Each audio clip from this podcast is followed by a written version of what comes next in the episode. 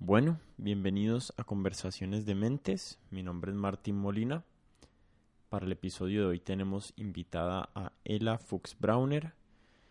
Ella es una colombiana israelí que es música, es actriz, eh, tiene una maestría en resolución de conflictos, tiene una, una voz hermosa, es cantante de jazz y grabó un disco hace, hace algunos años, que el link va a estar en, en la página de conversacionesdementes.com. Ahí pueden escuchar la música de ella. Y bueno, a, a, ella llegué porque ella está en Cali. Ella en este momento vive en Tel Aviv y vino a Cali a dar un taller de meditación o dos talleres y una amiga en común, Natalia Elo, nos me la recomendó y me dijo eh, ella va a ir a Cali, me gustaría que la conozcas, que la entrevistes y pues yo confío mucho en el juicio de Natalia y entonces la invité a mi casa donde tuvimos una conversación de más de dos horas súper interesante, hablamos de su familia, hablamos de del judaísmo, de, de lo particular que es la religión judía, también hablamos de la migración, de, de no sentirse de ninguna parte, de no sentirse de ningún grupo. Hablamos de la meditación, de la madurez, de después nos pasamos a temas un poquito más controversiales políticamente como, como el conflicto israelí-palestino, hablamos de también del conflicto colombiano, del conflicto armado colombiano bueno, en fin, fue una conversación muy interesante que me gustó mucho tener, me sentí muy cómodo hablando con ella, explorando diferentes temas. Creo que hay algunas cosas valiosas que a las que llegamos algunas reflexiones importantes. Espero que disfruten esta conversación. Como siempre los invito a que se suscriban en Apple Podcasts, en Spotify, donde sea que escuchen esta este podcast y, y también que lo compartan en sus redes sociales. Eh, nosotros nos pueden escribir o me pueden escribir en Twitter, somos arroba codementes, también en Facebook y en Instagram. Ahí trato de estar lo más pendiente posible a los comentarios para poder responderlos. Y, y bueno, sin darles más vueltas, les dejo mi conversación con Ella Fuchs-Brauner.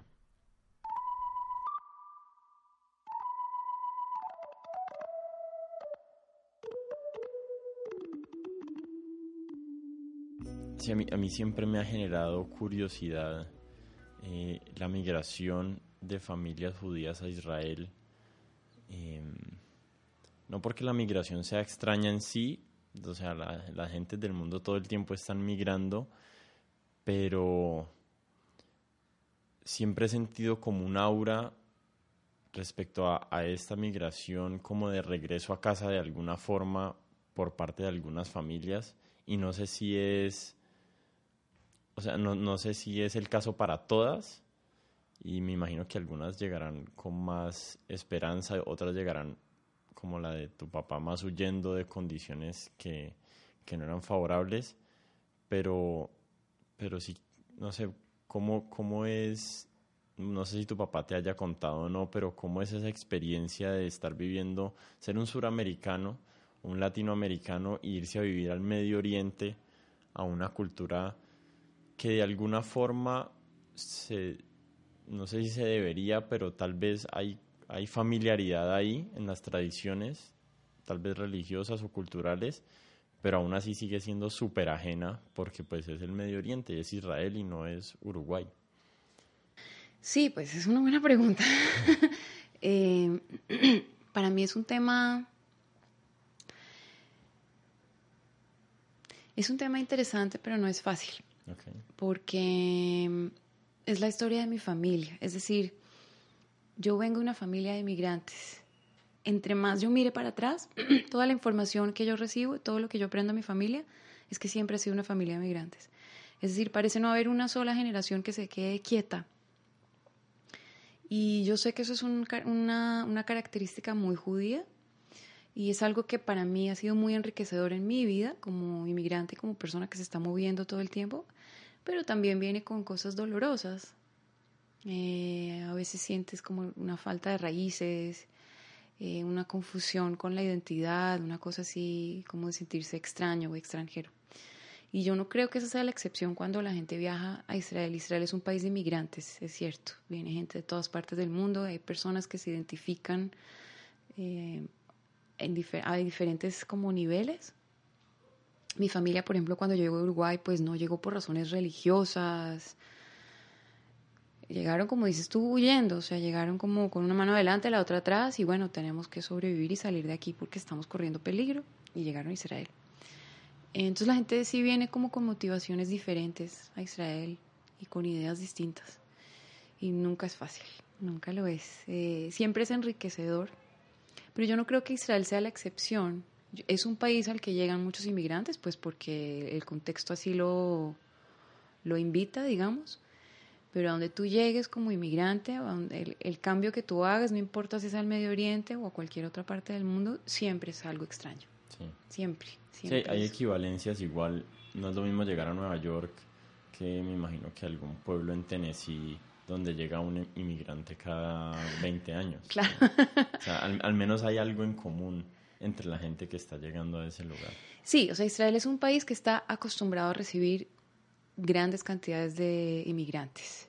Mm, y si existen, digamos, existe cierta infraestructura, existen sistemas, es algo que pasa con mucha normalidad, digamos, allá.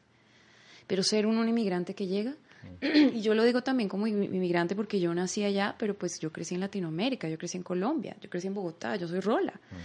Entonces, pues también el, el, el, choque es grande.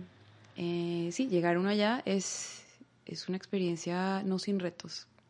Y, cre y creciendo, eh, Israel era algo que habitaba tu mente de alguna forma, el pensamiento más allá de que allá vivieran tus abuelos, ¿viven allá? Eh, tengo tíos, primos, mis abuelos vivían allá, sí, familia. O sea, más allá de eso de que tu familia viviera allá, ¿la idea de, de este lugar era algo que habitaba tu mente de alguna forma? O Sí, sí, o sea, no, digamos, no tenía la idea específica de volver, no es algo que yo tenía en la mente como, no, es que yo algún día voy a volver allá, no. Pero siempre, está, siempre estaba ahí, sí. Como algo mío que, que que estaba ahí o que estaba faltando, no sé cómo explicarlo. Un zapato que se te quedó. Sí, sí, exacto. Sí. Cuando era niña. Sí, un zapato que se me quedó. Esa es una manera perfecta de describir. Se me quedó un zapato allá. ¿Y cómo vas encontrándolo? ¿Cómo voy encontrándolo? Ay, voy encontrándolo con mucho trabajo interno. O sea, no es llegar allá y decir, ay, encontré el zapato. No, es ir allá y chocarse con muchas cosas, conmigo misma, ¿no? Porque al final siempre lo que estoy empezando a entender ahora es que el, choque que tengo afuera con el mundo siempre es interno en realidad. ¿Hay algo especial?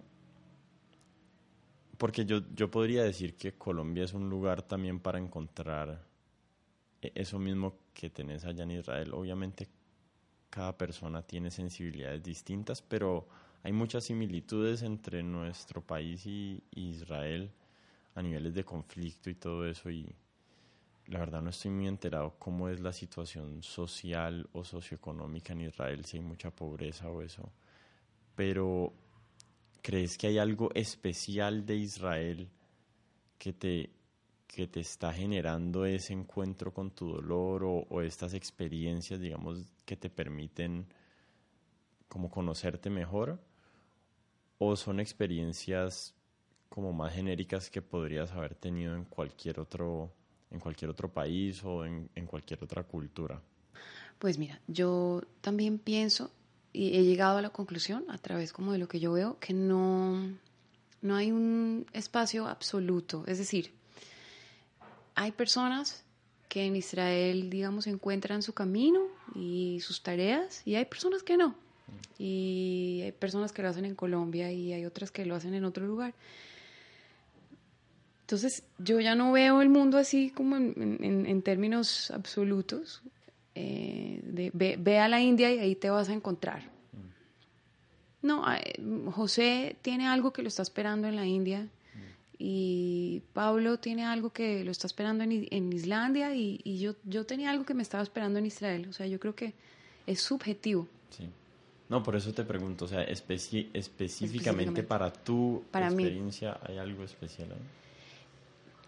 Claro, sí, mi historia, la historia de mi familia y la mía. Mm. Y la mía. Eh, la idea para mí es sí liberarme de, de, de las ataduras que yo siento que, que hay.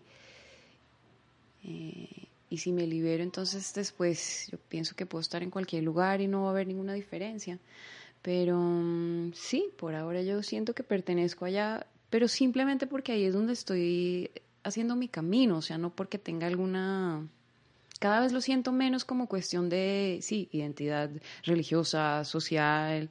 Claro que eh, está presente, es decir, nosotros ahorita estamos hablando en español y eso solamente es, eso ya de por sí es, pues, eh, parte de quienes somos, ¿no? Nuestro pensamiento. Pero, mm, no sé, ahí viene, ahí viene la pregunta como de la identidad, con qué me identifico. ¿Necesito estar en Israel para hacer mi trabajo conmigo misma o puedo estar en otra parte? O tal vez no necesitas, pero sí hay lugares óptimos y, experiencias óptimas para cada persona. Sí, sí, es, que es interesante que me hagas la pregunta porque no me la he hecho tal vez a mí misma tanto, entonces ahora me, me la estoy haciendo ahorita, ahorita, como que digo, ay, no sé. Sí, sí, definitivamente, sí, porque en este momento hay cosas allá que me están llamando. Y son cosas que están allá y son personas que están allá que me están, eh, que me están facilitando como el descubrimiento de mí misma. Pero de la misma manera, ahorita estoy aquí, estoy aquí en Cali contigo, estamos sentados uno frente al otro, entonces tú también me estás aportando un espejo. Ya que mencionaste ahí la, la religión, a mí, siempre me ha generado curiosidad el contexto religioso del judaísmo porque siento que es bien peculiar, eh, porque de alguna, de alguna forma es como una población que está mal que bien genéticamente relacionada de alguna forma, eh, que no es el caso para todas las religiones, hay cristianos en todas partes del mundo, musulmanes en todas partes del mundo, eh, y los amigos que sus familias se llaman a sí mismas judías, eh, que he tenido en mi vida, la mayoría de ellos en Argentina, ninguno había pisado en su vida una sinagoga. O sea, tal vez para su bar mitzvah y no más. y, y, me, siempre me cautivó como esa cuestión de que se identifican a sí mismos como judíos más allá de, de, de observar la religión o no. Y creo que no es el caso para todas las religiones, aunque hay católicos por ahí que también nunca van a misa y se, y se dirían a sí mismos católicos pero creo que es, es un poco más prevalente esa experiencia en el judaísmo. ¿Cómo, ¿Cómo fue tu experiencia con la religión? Uy, ¿Qué preguntas más difíciles me haces? Em, pues mira, primero que todo, a mí me parece que la cuestión del judaísmo y de ser judío, si hablamos de, si de genética estamos hablando, es interesante porque hay muchísimos judíos en el mundo que vienen eh, digamos, de orígenes que no son judíos, gente que se, que se convirtió al judaísmo o judíos que se casaron o tuvieron hijos con gente que no lo fue, y de generaciones y generaciones atrás. Y por otro lado, hay millones y millones y millones de personas en el mundo que vienen de familias judías que hoy, hoy en día no lo son. En Colombia son millones de personas, millones, millones, millones. Tú vas a ver en Medellín gente que prende velas y les mete en el closet y no sabe por qué. Y todos los apellidos Martínez, Gómez, eh, González, todos esos apellidos vienen de familias judías de España. Exiliadas. Claro, de, de, cientos de años atrás. Mm. Eh, entonces, la, la, pregunta y la cuestión, por ejemplo, de la genética no es tan... No es tan, no es tan así. no es, tan así. Eh, Pero hay, hay algo, digamos que el, el judaísmo de alguna forma se hereda en una forma en que el budismo no. Sí, O es sea, verdad. Es una cosa de herencia, es decir, si mi madre es judía, entonces yo automáticamente soy considerada judía. Si mi padre es judío pero mi madre no lo es, yo me tengo que convertir, por ejemplo. Y a mí, a mí lo que me ha generado curiosidad es eso, como, ah, si mi madre era judía, entonces yo soy judío. Yo preguntándole a mis amigos, ¿no? Solo, pero ellos es- no, no lo han pensado mucho, pero yo como escarbando ahí, como, pero, pero ¿y tu mamá eh, practica de alguna forma? No, mi mamá nunca. ¿Y tu abuela? No, mi abuela tampoco. Y vos, o sea, ya van tres generaciones Sí, que no hay casi que trazas, digamos, Claro. de la práctica y aún así él dice, no, sí, pero yo como yo soy judío, entonces tal cosa y tal cosa. Mira, yo pienso que el judaísmo se vive a, a varios niveles. Eso es lo que yo creo. Em, porque yo también te diría, o sea, si tú me dices, si tú me preguntas, ¿tú eres judía? Yo te digo, sí, yo soy judía. Yo me considero judía de la misma manera que mi amigo se considera católico y celebra Navidad, punto. O sea, no, como dices tú, no a misa, no, no, no practica. De esa manera yo soy judía. Igual, o sea, yo soy judía porque pues sí, el año nuevo judío yo lo celebro con mi familia, yo me siento y leemos los rezos y comemos la comida y se acabó. A mí hoy en día, pues que no me vayan a oír los, los rabinos que me dieron clases de religión cuando era chiquita, pero no me vas a encontrar en una, en una sinagoga en, en Israel, mucho menos. Es muy raro que, que yo diga, voy a ir a una sinagoga. Más bien voy a yoga y, y medito y pues sí, siento que mi camino es, es otro, pero yo me considero y me siento judía. eh, porque sí, porque hay, como dices tú, hay diferentes niveles de identificación.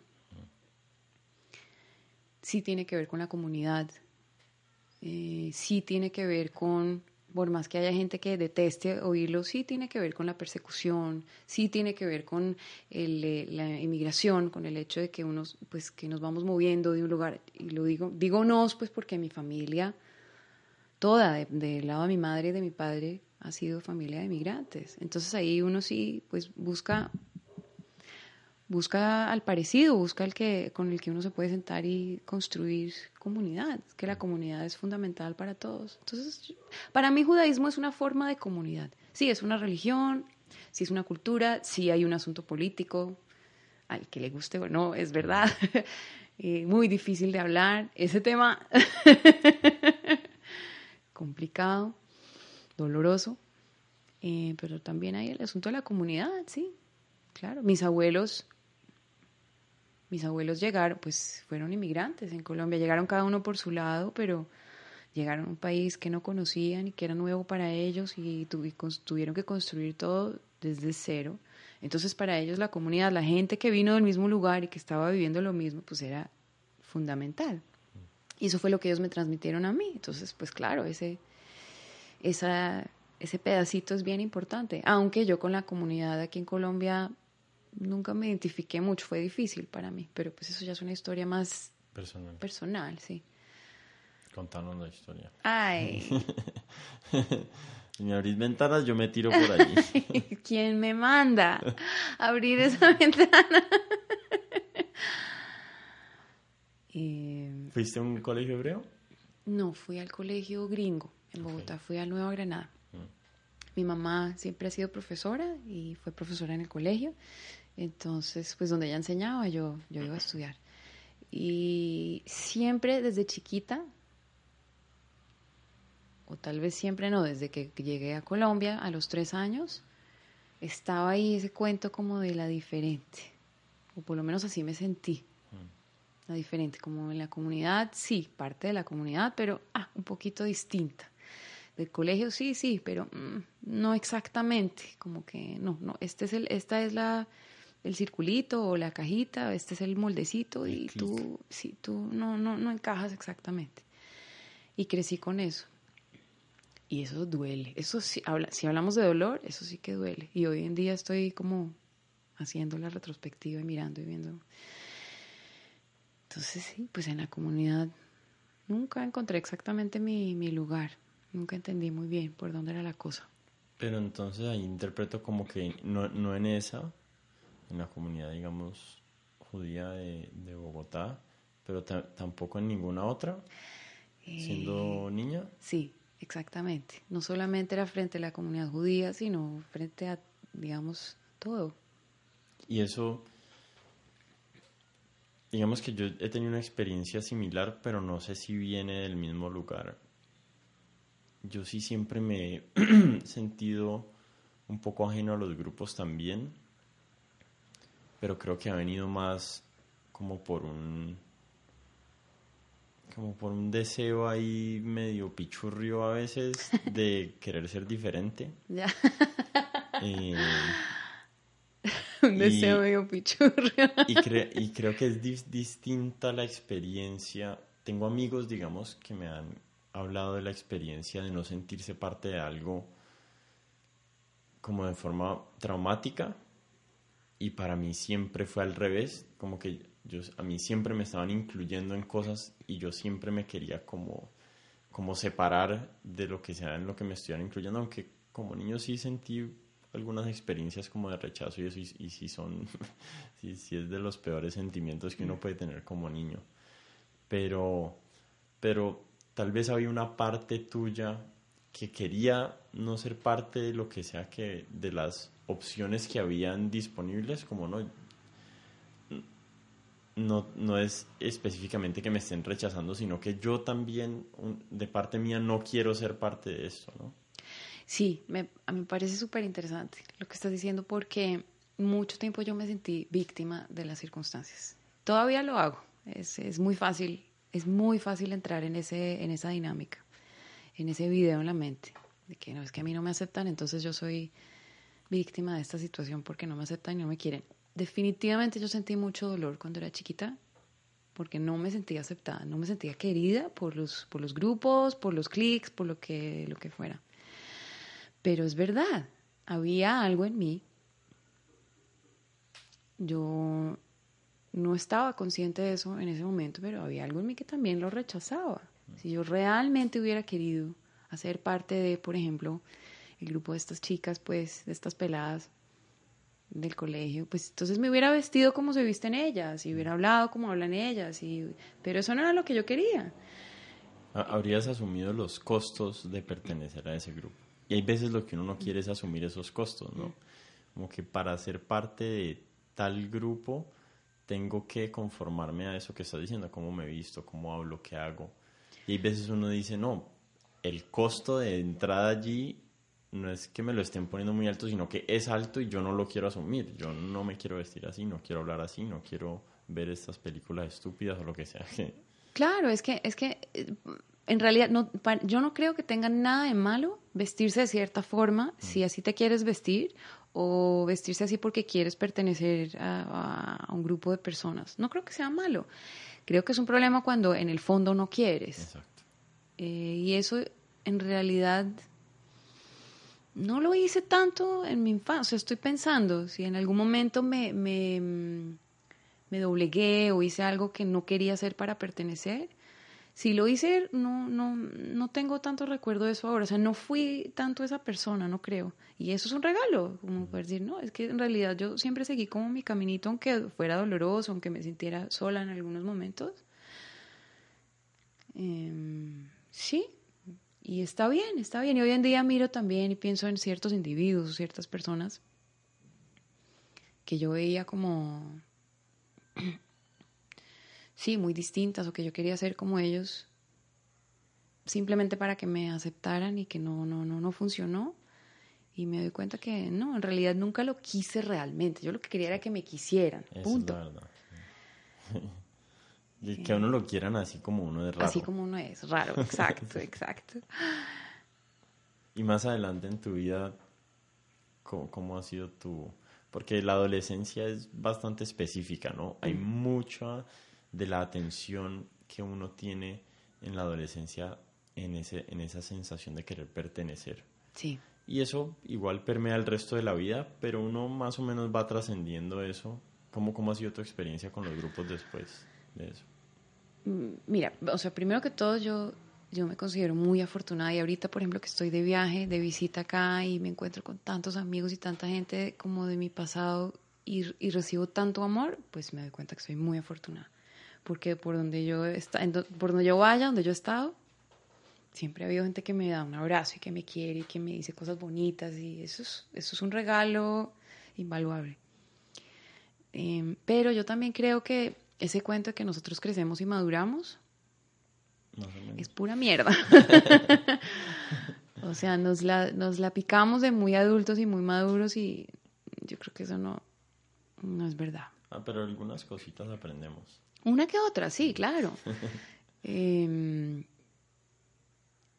pero en la... no, no puedo generalizar porque yo tampoco sé qué es lo que viven los demás, pero puedo hablar de mí y puedo decir que, que sí, que hasta hace muy poco, pues yo también estaba eh, en una dinámica que es un juego, porque la vida es un juego, nosotros estamos jugando juegos, en el buen sentido de la palabra, ¿no? Pero entonces uno se toma muy en serio, o yo por lo menos hasta cierto punto como que voy tomándome súper en serio y no, y hay que ser adulto, y hay que demostrar, y hay que dar resultados, y hay que hablar de cierta manera, y, ah, y como que uno llega y dice, pero, pero, pero que, o sea, ¿cómo me siento yo? Y, y uno también es un niño, uno se queda un niño, se queda un adolescente, se queda en los lugares donde, donde sintió tal vez dolor o alegría también. Eh, entonces sí, para mí no, por lo menos mi experiencia de vida no hay tanta diferencia entre yo adolescente y yo adulta. Tal vez sea algo terrible de admitir. Hace, hace unos días estuve en una reunión de, de compañeros del colegio mm. y yo sí los veía todos muy adultos, y, pero yo no me sentía adulta. Yo decía, pero qué raro. yo creo que siempre hay, hay como unos aspectos que es saludable madurar y otros no. ¿no? hay, y normalmente la gente madura los aspectos que no deben madurar y se queda con los aspectos que sí deben madurar. Pero es interesante porque tú usas la palabra madurar y yo ahora en mi vida prefiero usar la palabra sanar. Okay. Yo creo que en mi experiencia, en la medida en la que yo sane los dolores que se quedaron, o los traumas, o las cosas malucas, o las incomodidades, que todos tenemos, además en medidas distintas y de maneras diferentes, pero todos tenemos esos dolores de niño chiquito y, incluso de adolescente, ahí entonces ya, ya, ya nos volvemos maduros, o sea, ahí ya nos volvemos sabios, yo prefiero decir. Es que la palabra madure, no sé muy bien qué quiere, qué quiere decir madurar. Sí, yo tampoco como que yo la asocio a, ¿sabes? Cuando uno, cuando uno, cuando yo era chiquita y oía, pero madure, madure, es como, pero madurar qué es? No reconocer que me duele o tapar las cosas o actuar como adulta, pero no sé muy bien. O sea, sí entiendo, pero creo que es más eh, afín como a, mi realidad pensar en sanar y en eh, atinarle como a la sabiduría. La sabiduría sí que es madurez, si estamos hablando de ser como adultos y, grandes. Y, pero para ser sabio uno se tiene que conectar con, con la inmadurez, con el niño chiquito, con el dolor, con todas esas cosas.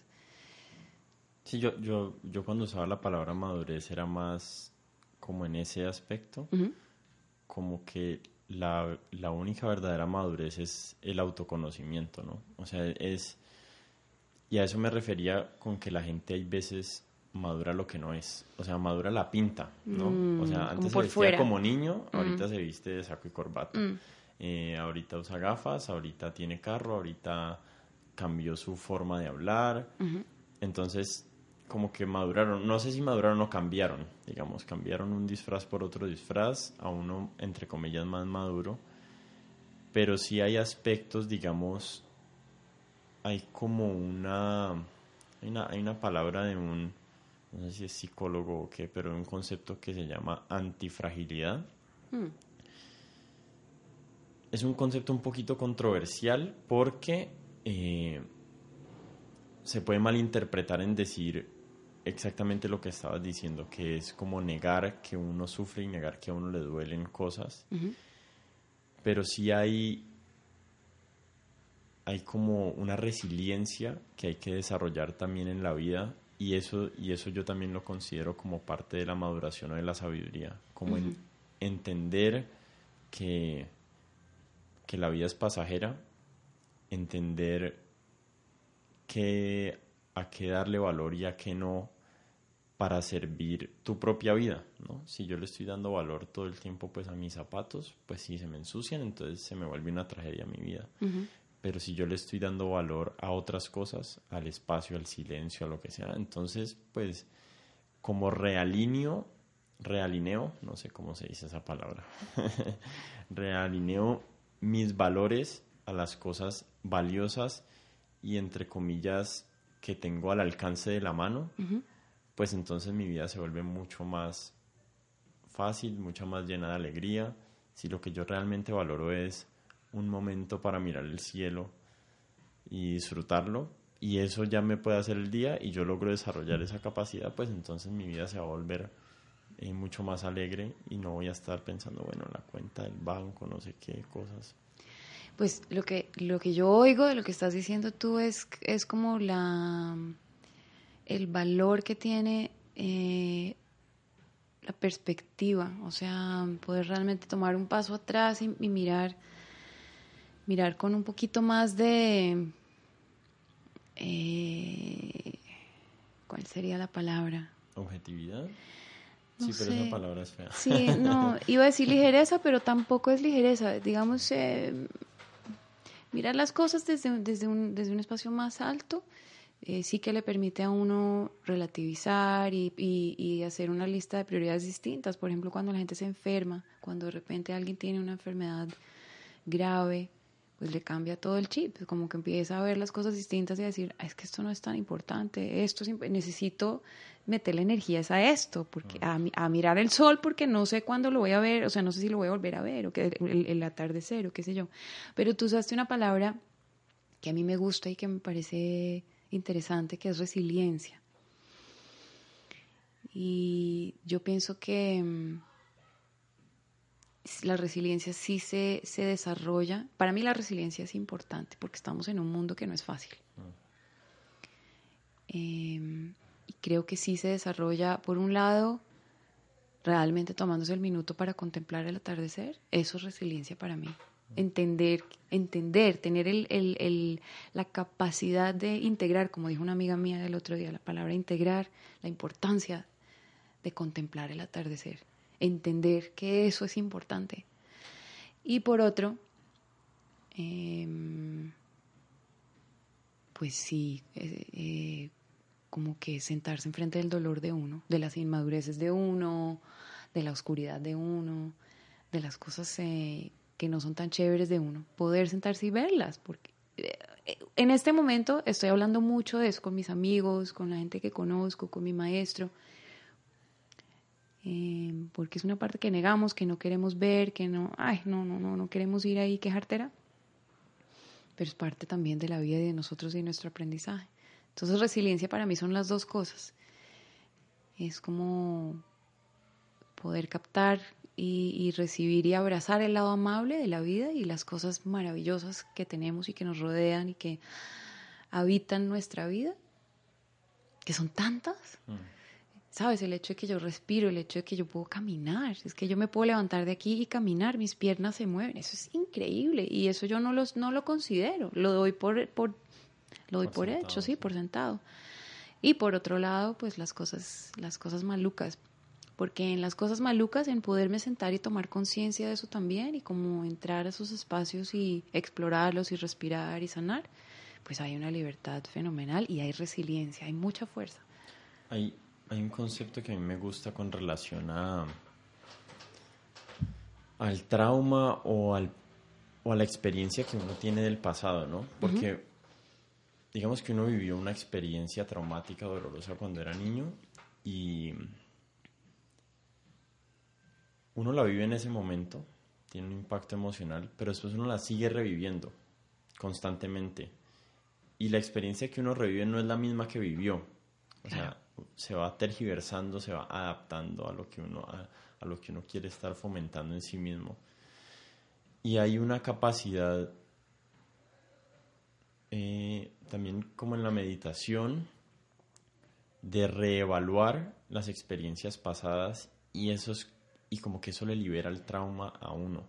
Como decir, eh, esta experiencia que yo viví negativa, ahorita la voy a ver de esta otra forma. ¿cierto? Y de esta otra forma, ya es esa, ese revivir que voy a seguir haciendo el resto de mi vida, porque pues fue una experiencia que me va a quedar para siempre, ya no me va a seguir traumatizando constantemente, sino que pues lo viví, este fue el efecto que tuvo en mi vida, pero de este momento en que, en que yo la reevalúo y la veo como otra cosa, como si tal vez, no sé, mi, mi, padre murió y eso va a ser traumático para siempre. No estoy diciendo que mi papá se murió, pero es un ejemplo. Eh, pero digamos que a raíz de eso pasó esto otro.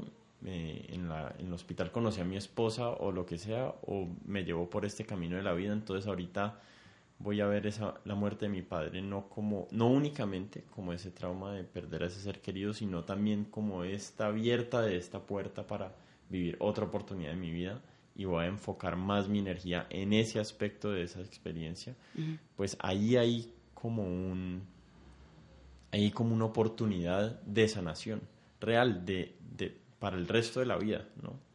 No sé cómo lo veas vos. Sí, pues mira, es justamente anoche estaba, estaba hablando de eso con, con una amiga mía. Em, yo hoy en día, para mí la meditación se ha vuelto fundamental porque es una de las herramientas más poderosas que yo he descubierto de sanación.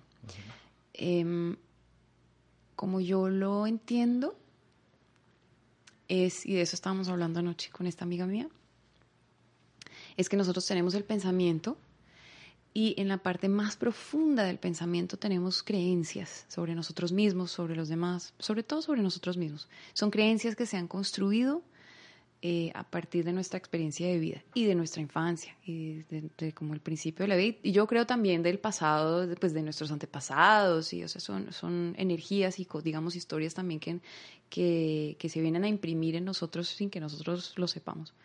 Y entonces ahí se construyen unas creencias de las que no somos ni siquiera conscientes. O sea nosotros andamos por ahí caminando y nos estamos repitiendo a nosotros mismos cosas de las que no somos conscientes. Me fui al trabajo y entonces me regañó mi jefe y hay una, una vocecita dentro que me dice, Ay, es que usted es una hueva, es que usted es una incapaz, usted no puede. Y no me doy cuenta que esa voz me está diciendo eso. Me la, ahí eso me va alimentando, alimentando, alimentando la creencia, me la va reforzando, porque está la creencia y más arriba de la creencia está la percepción.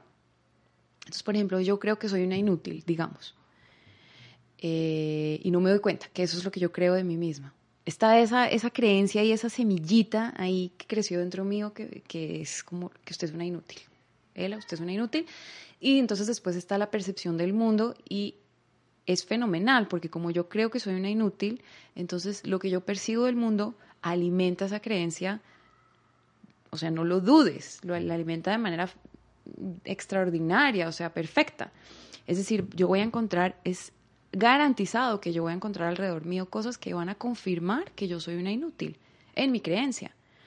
No es una realidad objetiva, es mi, mi percepción. Yo creo que soy una inútil, entonces... es como un filtro, ¿no? Claro. que pasan todo, claro. que entra. Entonces creo que soy una inútil es mi creencia y luego está la percepción que soy una inútil que alimenta mi, mi, mi creencia y luego pues está el sufrimiento y, todo lo demás.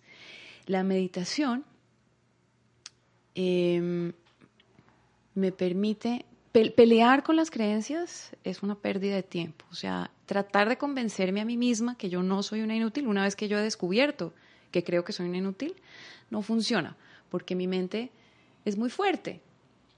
Y si yo peleo, entonces lo que estoy haciendo es reforzar ahí. O sea, cuando estoy dando pelea, estoy creando incluso más, más, eh, más, más fuerza en la idea de que sí soy una inútil porque me digo a mí misma, no, yo no soy una inútil, no, yo no soy una inútil, y mi mente me dice, sí, es una inútil, es una le encanta ese alimento, le encanta esa pelea para alimentar aún más la idea de que sí lo soy.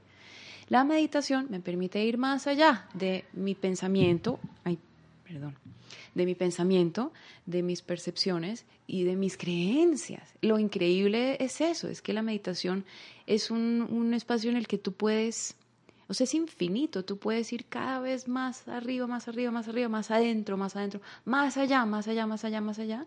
Y eh, incluso sí, o sea, durante la meditación, abandonar toda, toda esa estructura que, que, que se ha creado en ti, que se ha construido a través tuyo y que se ha permeado. Y la puedes soltar Entonces, cuando estás en la meditación, ya no estás en ninguna creencia de ti mismo, no estás en ninguna percepción, estás en otro, en otra, en otro nivel. Mm. Y ahí, uff, respiras y te sanas y sí, y vuelves y bueno, otra vez te encuentras con esas, esas creencias y la experiencia, qué sé yo, pero entre más haces la meditación, como que menos poder tiene. ¿Sí tiene sentido lo que estoy...? Sí, tiene sentido. Pues mi... Em, yo no soy un gran meditador ni nada, pero me gusta ver mis cojincitos, me gusta sentarme por la mañana.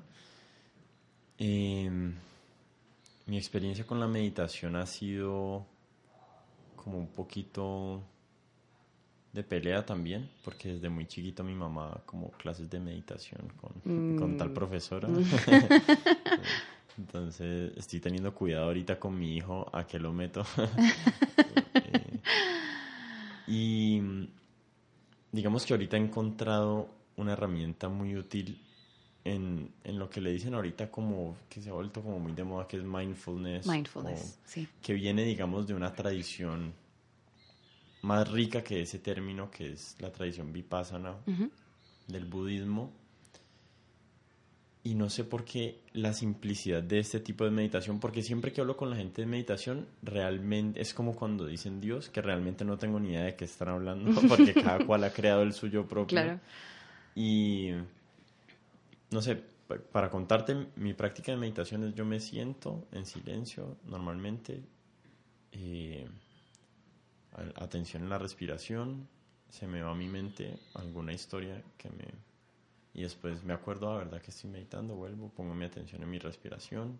Digamos que eso trasciende un poquito más ya después a poner atención en emociones y pensamientos que van surgiendo, como poder observarlos.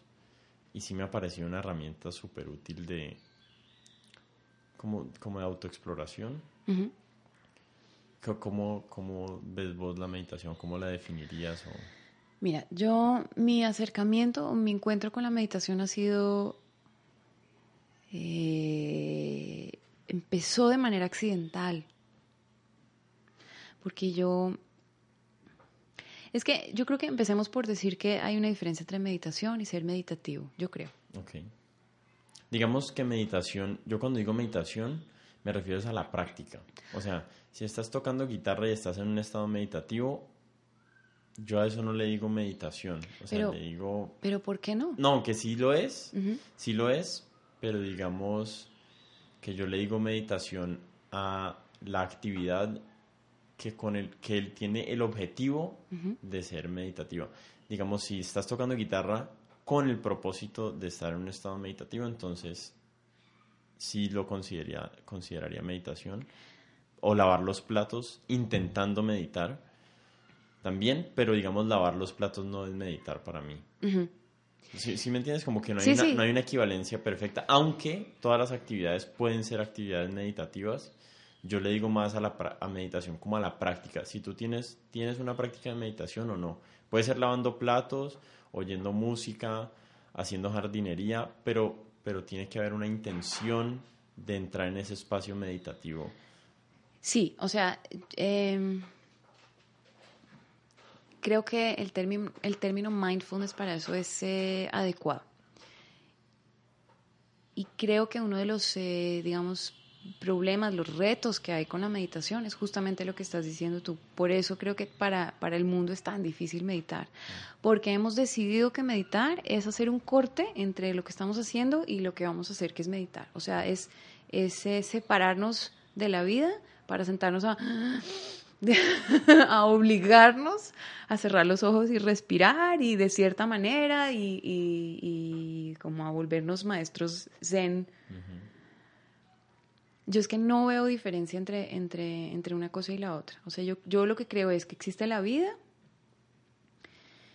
y que existe la, posibilidad de ser conscientes, de, de tomar conciencia, de ser mindful, de ser meditativos en lo que estamos haciendo y la posibilidad de no serlo para hacerlo hay que sí decidirlo. O sea, es como, es, eh, hay una intención, como dices tú, cuando estoy lavando los platos, para poder ser mindful, para poder hacerlo de manera meditativa, necesito como tomar conciencia y decidirlo, decir, ah, ah, es que estaba haciéndolo, pero no estaba parando bolas. Sí, como que no puede ser en retrospectiva como, ah, no, yo lavé los platos y ahí estaba meditando. No, o sea, si en ese momento no estabas consciente de, ese estado meditativo, pues no, no, lo estaba. Exacto, o sea, hay como un switch, hay un, hay un botoncito, un switch en, la, en, el, en, nuestra conciencia que hace, ay, no, no, no, estaba, estaba como adormecida y ahora lo voy a hacer despierta realmente. Ahora voy a eh, sentir el agua y, la, y la, la, esponja en el, en el plato y a ver el movimiento y qué sé yo. Em, entonces, para mí no hay diferencia. Sí entiendo, pues, que uno crea espacios en los que viene la gente y se cruza de piernas y hace mudras y cierra los ojos y respira. Y a eso lo llamamos como meditación. Pero...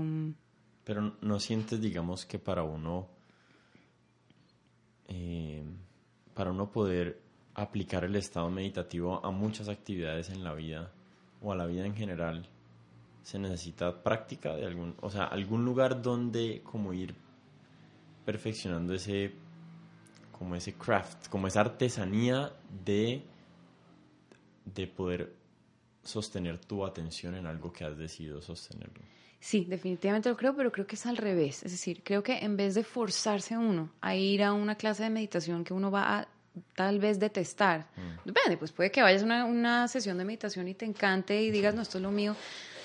Pero yo eh, lo que quiero decir es que entiendo por qué para la gente es difícil. Mm. Entiendo, pues porque uno está ocupado y, y, da, da, como, como, como jartera, o sea, eso yo lo entiendo. Entonces yo creo que es lo contrario, es más bien encontrar en lo que tú ya estás haciendo, en la vida que ya estás viviendo, de manera un poco más orgánica, encontrar la posibilidad de ser, eh, de ser mindful, de ser meditativo. Entonces, por ejemplo, otro día estaba hablando con un amigo que me decía, no, es que, es que tengo mucho ruido y siento muchas cosas y estoy estresado y angustiado. Y yo sé que para él es muy difícil eso, pues sentarse y cerrar y hacer, um, no, él, para, él, para él eso no, no, no viene natural, no tiene nada que ver con lo que él está haciendo. Y me decía, pero, pero yo siento la necesidad como de algo que, que, que me calme. Y él, por ejemplo, juega tenis, pero entonces en el tenis también tiene la mente que está a mil por hora. Voy perdiendo, voy ganando. Claro, y entonces y fue a ver una psicóloga, y entonces la psicóloga le dio un papelito y le dijo, rompe el papelito despacio. Y él se desesperó, no podía, era como, no, no, no puedo romperlo, o sea, lo, lo tuvo que romper rápido, como por favor no me pidas que pare porque es muy difícil. Entonces, en vez de forzarlo, en vez de ser algo que se le impone desde afuera, como, bueno, ahora hazlo lento. Y el man así temblando, no puedo, no puedo. Es más como, ok, no lo hace exactamente lo que estás haciendo, pero prende el switch. Entonces, por la mañana, cuando abres la puerta de tu casa y bajas las escaleras a la, a la puerta de entrada, simplemente date cuenta que estás bajando las escaleras. Mm.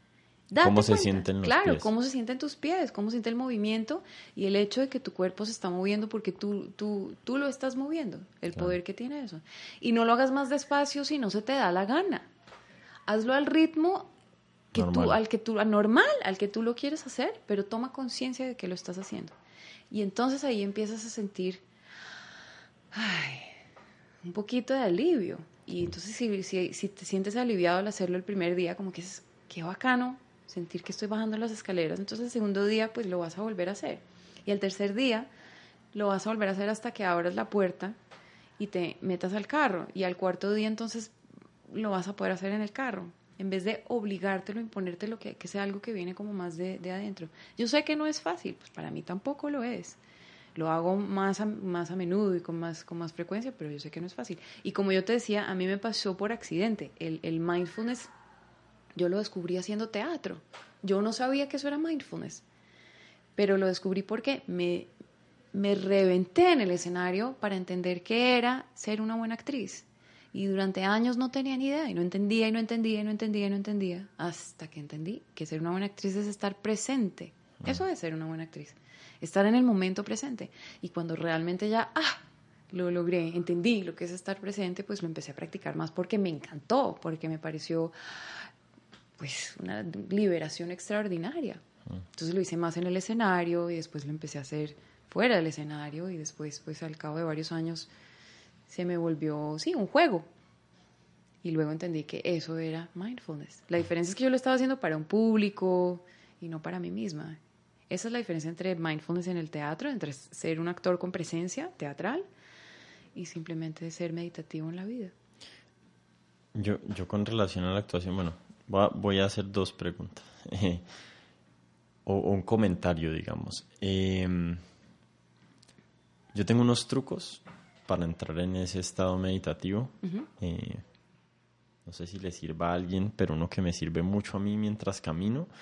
lo que yo me he dado cuenta es que entre más sutil es lo que le trato de poner mi atención, o donde trato de poner mi atención, más, más mindful me pone. En un estado más mindful me pone. Entonces, cuando, cuando camino, esto se lo escuché a alguien más, ¿no? No me lo inventé. Eh, cuando camino trato de sentir la sensación del viento pasando entre mis dedos, entre las manos, que no es tan fácil de sentir. O sea, sí está ahí, pero no es, no es la sensación em, como, como más presente que uno tiene mientras camina. Se siente mucho más los pies o el resto del cuerpo. Y eso me ayuda un montón, porque es como que de verdad tengo que atenuar si tengo bulla en la cabeza, la tengo que atenuar para lograr sentirlo. Entonces, como que un momentico de, así como es que se siente el viento entre la mano, ay, entonces ahí ya como que uno regresa, ¿no? Eso es una cosa. Otra es que a mí, o sea, ese, ese, ese estado meditativo permanente es lo que a uno le da el bienestar en la vida. O sea, ese, sin duda ese es el objetivo de la meditación. Pero hay otro aspecto que que a mí también me ha gustado mucho explorar, que es, o sea, el hecho de estar realmente en silencio por un periodo extendido de tiempo, hay como otras partes de la mente de uno que uno termina explorando, ¿no? Que es más difícil durante el día haciendo actividades y estando mindful, que es, no sé, ya, ya no sé si eso es meditación o no, pero sí es como que suficiente tiempo en silencio y uno se le, a uno le empiezan a burbujear las cosas más antiguas que uno tiene, ¿no? Es como que, uy, ahí viene, ¿qué es esto que, qué es esto que está empezando a subir, ¿no? Que, y, y uno se va dando cuenta que muchas veces uno tiene una sensación corporal, como que uno tiene una angustia. Uno piensa que primero viene el pensamiento y después viene la angustia. Y muchas veces lo que yo he, notado es que uno primero tiene la angustia, uno tiene angustia y uno no sabe por qué es. Y la mente va buscando traumas o problemas a qué, em, a qué como adjuntarle a esa angustia. Y uno termina confundido porque como uno no está tan consciente de qué vino primero, si el huevo o la gallina, uno piensa es, ah, como estoy pensando en en mis en que no he pagado el arriendo, entonces por eso estoy angustiado y la verdad es no, uno tiene como una angustia existencial allí a la que a la que uno le va adjuntando ahí el arriendo, el problema con la esposa, el problema con los hijos. No sé si esa haya sido, no sé si hayas experimentado algo similar a eso. Sí, em, yo he tenido algo que yo no sabía antes era que yo en esta vida he tenido varios como grandes maestros. No los había reconocido, no sabía que eran ellos. Hoy tengo un maestro también eh, y a raíz del trabajo que estoy haciendo ahora reconozco quiénes fueron como mis... Todos son maestros, todos nos enseñan algo. Eh, hasta el más huevón es nuestro maestro, sobre todo el más huevón, ese es nuestro maestro. Pero además de todo el mundo ser nuestro maestro, pues yo, yo mm, eh, considero y he vivido la experiencia de tener, digamos, como algunos así claves muy, muy grandes que te muestran cosas muy, muy importantes que realmente transforman tu vida. Y ya llevo varios, pues tampoco he tenido tantos, pero digamos ya ha habido algunos que em, me están señalando, me están mostrando que una cosa es mi pensamiento y otra muy distinta son mis emociones. Mm. Y claro, uno las, las conecta y ahí eso se arma un zaperoco y un enredo tremendo porque las, yo asocio mis emociones con mis pensamientos, como dices tú. No, y entonces este me dijo y yo le dije y luego él me respondió y entonces me emputé y luego el man gritó y entonces un hijo de puta y tengo rabia. Uno va armando ahí la historia. Claro, uno va armando la historia.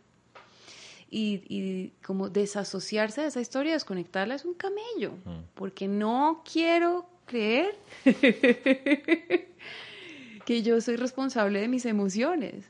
No, no, no, tú eres el que me está causando mis emociones. Así es como lo quiero, y de nuevo, la mente, la mente que es así, un máster también en, engaño, en autoengaño.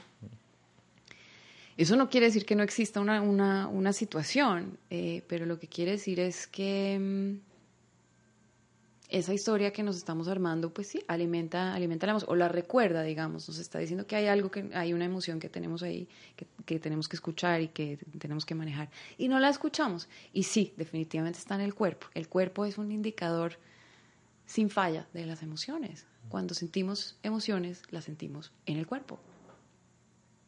Si yo estoy triste, es una emoción física, es una, una perdón, una experiencia física. Mm. No le paro bolas, que es distinto.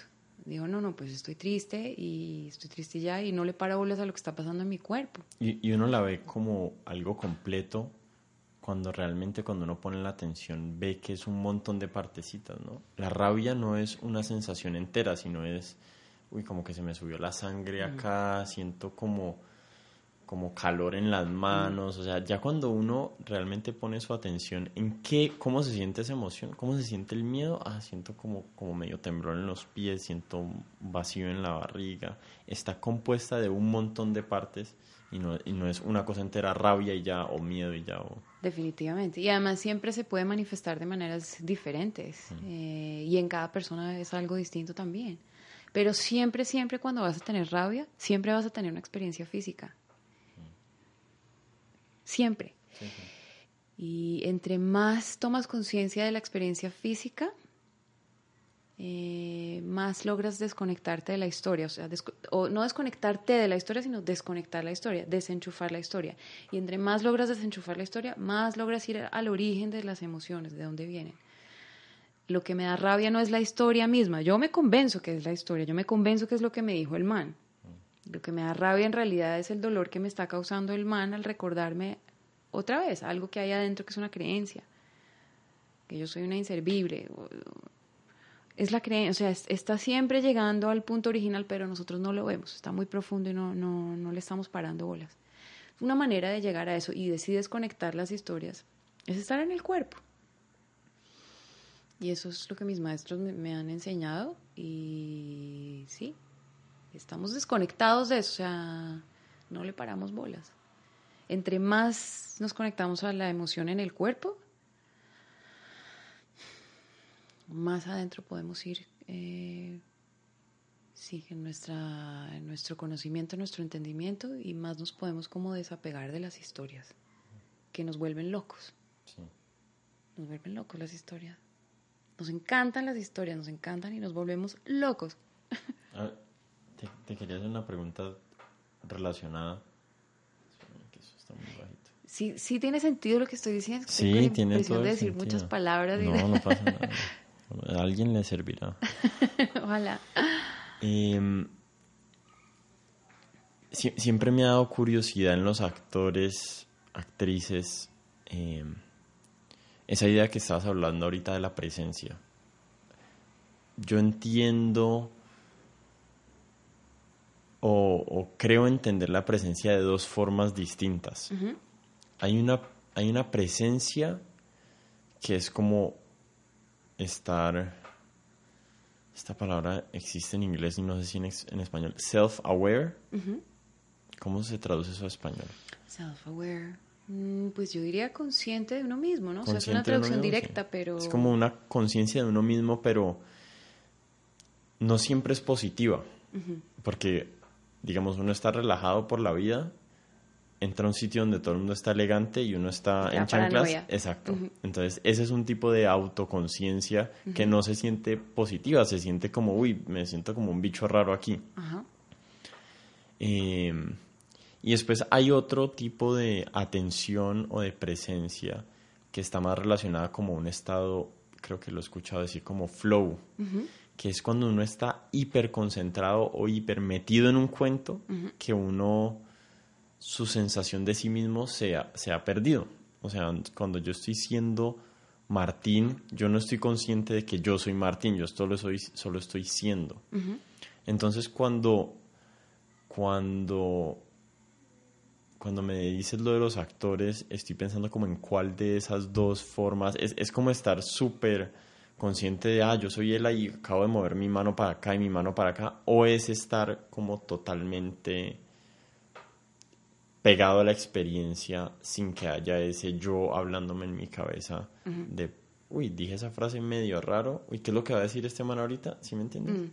Pues mira, yo creo que cuando uno cuando, o sea, si hablamos de autoconciencia para describir la paranoia, self-awareness como, self-awareness es eso, yo creo, ¿no? Cuando uno dice, no, de repente yo estaba súper self-aware, lo que quiere decir es, no, de repente me dio una paranoia horrible, o sea, me di cuenta que estaba vestida distinta y me empecé a, sí, sentir Pero, pero hay, veces, hay veces también es positivo, digamos, si yo estoy sacado de mí mismo en una rabieta, como que el momento que me doy cuenta, uy, estoy actuando como un idiota, también es como bueno para mí mismo, como, uy, no, espérate, pausa un segundo. Claro, pero es que sí son dos cosas muy distintas. O sea, self-aware, yo diría que es estar, sentirse uno paranoico o inseguro o así totalmente no, no adecuado, digamos.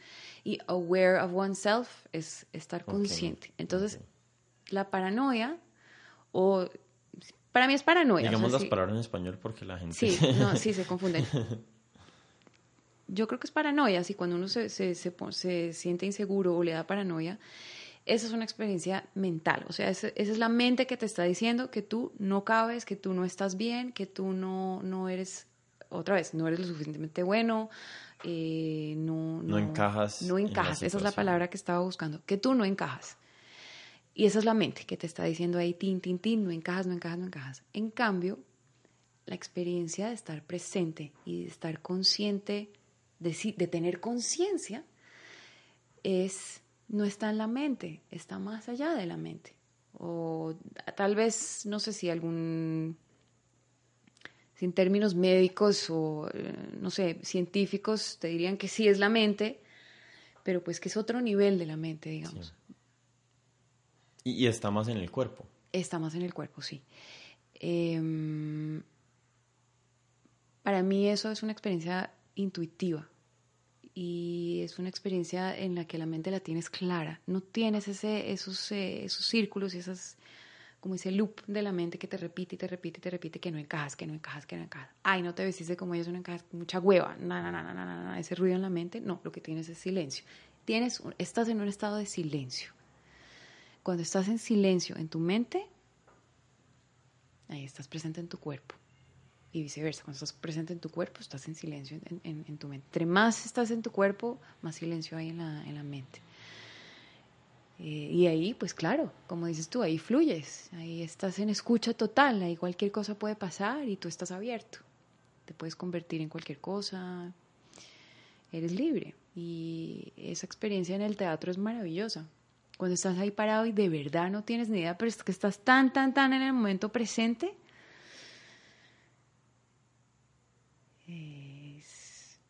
Mm, es maravilloso, maravilloso. Y en, e, y en ese momento estás perfectamente identificado con el personaje que estás haciendo. O sea, no, no existe esa separación.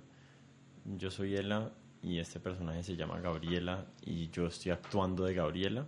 Eso no, se siente. No, no existe, no existe, no existe. Tú estás en el movimiento, estás en, estás en estar. Mm. Para mí, por lo menos, en mi experiencia como actriz, no hay diferencia. No la hay. Eh, sí, es muy liberador, es muy bacano. Mm. ¿Y cuando no estás ahí es una tortura? Puede serlo, sí, definitivamente. Claro, puedes estar en el lugar opuesto, como dices tú, en una paranoia total. Me ha pasado en el escenario que digo, no, no, no, no, se van a dar cuenta, estoy completamente desconcentrada, soy lo peor, no debo estar aquí, no pertenezco, quiero que se acabe ya. Claro, eso pasa. Yo nunca en mi vida he actuado en un escenario, pero mis amigos cineastas en Buenos Aires me obligaban a actuar en sus cortometrajes. Te obligaban. Y era, era tortura todo el tiempo. Nunca logré trascenderlas como nunca pasé de ese self-awareness. Como que todo era como que, ¿cómo es que se come? No, no sabía ni cómo coger un vaso. Como, yo cogí este vaso raro o es normal. Así se cogen los vasos. No, o sea, nunca lograba salir de mi propia mente y, y, solo estar ahí siendo lo que sea que tenía que ser. Sí. Eh, súper rápidamente me fueron, o sea, cuando consiguieron mejores actores ya... Te fueron sacando de taquito. Sacando, no, yo, yo feliz además, o sea, yo feliz, no, lo hacía regañadientes, pero... Sí, nunca la actuación y yo nunca hemos sido muy compatibles. Pero me imagino que es algo que uno debe trabajar, ¿no? Eso no es gratis, eso es como un instrumento que uno tiene que que uno tiene que practicar. Sí, sí, sí, definitivamente. Pues, pero como yo, como te contaba, yo eh, en el escenario, yo insistí, insistí, insistí durante años, judí y judí y judí. Quiero actuar, quiero actuar, quiero actuar. ¿Qué es ser una buena actriz? Y no entendía la noción de, de, la presencia. ¿Qué es la presencia? Que la presencia es estar presente. Mm. Eso es la presencia. Si estás presente, tienes presencia. Em, y no, no, no la lograba hasta que sí, empecé a trabajar la cuestión de estar presente, estar aquí y ahora. Eh, de no estar pensando en la línea siguiente, en lo siguiente que tengo que decir. No, estar diciendo lo que digo ahora y después miro a ver qué es lo que, como en la vida. Exactamente, exactamente. Y, ahí, y para mí ahí ya, ya entendí lo que era actuar. O sea, yo sentí, yo sí sentí un, un, clic ahí, como bueno, esto es, esto es, y hay que practicarlo, definitivamente. Eso se practica. Se practica, se fortalece, eh, se alimenta. Mm. Me gustaría tener esta conversación con con Natalia Elo, nuestra amiga en común. Sí, interesante ver qué dice. seguro diría algo distinto. Eh, sí está bien, Martín, pero no precisamente así como lo dijiste. bueno, algún día la tendré aquí en este programa. Sí, la tienes que entrevistar. Em, bueno, hemos hablado mucho eh, del como de de nuestra experiencia como individuo, ¿no? Aquí en la meditación que que es realmente como uno se experimenta primordialmente, pero uno tiene la experiencia como individuo también es una experiencia social, ¿no? Del entorno y todo eso. Hay algunos temas que me gustaría que habláramos como más macro de, la sociedad, un poquito tal vez más controversiales, pero démosles el intentón y... Ahí, dale a ver qué pasa. Eh, pues somos colombianos eh, y existe el conflicto armado en Colombia y ya he tenido dos personas en este programa hablando de ese tema. Una fue el padre Leonel de la Fundación para la Reconciliación, no sé si lo conoces a él, bueno, te lo recomiendo. Eh, y el otro es mi tío que trabaja en resolución de conflictos como a nivel más organizacional. Y, pero pues vos y a mí me interesa mucho el tema del conflicto israelí-palestino y vos estás por allí y Ay. voy a tirar las preguntas a ver. Porque, o sea, honestamente soy muy ignorante de ese conflicto. Sí. Y, y me interesa no desde el punto de vista religioso, que está bien, que está mal, sino que lo que me interesa de ese conflicto, igual que el conflicto colombiano, es qué dinámicas generan estos conflictos intratables. O sea, hay, hay conflictos pasajeros. Digamos, mal que bien la Primera Guerra y Segunda Guerra Mundial fueron conflictos, expresiones, digamos, de un conflicto como, como que estaba ahí inconsciente en, en esa cultura europea, pero pues su expresión fue pasajera. Y y el conflicto colombiano ya llevamos, no sé, 50 o 60 años o algo así de conflicto. Y si, y si en realidad incluimos la violencia antes de eso, en los años 40 y, y antes, y a principios del siglo, eh, más todavía. O sea, es, como, es como la, la, misma raíz de la que no nos hemos podido liberar. Mm. Y de alguna forma el conflicto israelí-palestino o israelí con eh, digamos, su entorno en el Medio Oriente es similar y se siente como que, uy, no, no, se siente como que no hay salida de alguna forma lo mismo que sentimos de nuestro conflicto. Mm. ¿Cómo, cómo, se, ¿Cómo es la experiencia de ese conflicto en Israel? ¿La gente habla permanentemente de eso o es algo como que está ahí en la parte de atrás de las mentes de las personas y no se discute realmente? Ay, eh,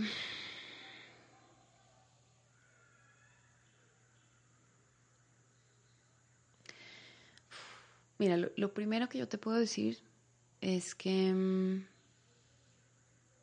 cuando yo entré a estudiar resolución de conflictos en Israel, en la Universidad de Tel Aviv, yo tenía, digamos, el deseo, la intención de volverme una experta o sea, de realmente tener, adquirir conocimiento sobre el conflicto palestino-israelí, porque estaba mamada de encontrarme como en, ¿cómo se dice?, en el cruce de, de rabias. Mm. Y quería tener eh, más argumentos, quería tener más información, quería poder, digamos, desenvolverme con más facilidad en algo que siempre estuvo conectado a mí, a mi familia, pero que nunca entendí cómo, cómo, sí, cómo manejarlo entre comillas o cómo hablar de eso. Manejarlo entre comillas porque es inmanejable. Y lo que terminó pasando, no solamente a raíz de los estudios en la universidad, sino también de mi propia experiencia de vida, es que mm, entre más entendía, menos entendía. Mm. Y para mí el conflicto colombiano es igual como dices tú, los conflictos intratables, o sea, son, son, son cosas que entre más uno trata de jalar una pitica, más se aprieta el, cuento. Entre más intento entender con la mente, y otra vez ahí está conectado el mindfulness, la meditación, la experiencia, digamos, espiritual, la sanación eh, emocional, nada que hacer, están conectados para mí, por lo menos. Entre más eh, eh, entendía, digamos, entre comillas, menos entendía.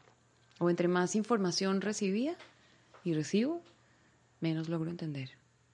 No entiendo. No entiendo. Sé cosas, te puedo decir cosas. Sé más cosas que la mayoría de las personas sobre el conflicto palestino-israelí. Pero no entiendo. Em, o sea, entiendo. pero no, a la vez no, no entiendo.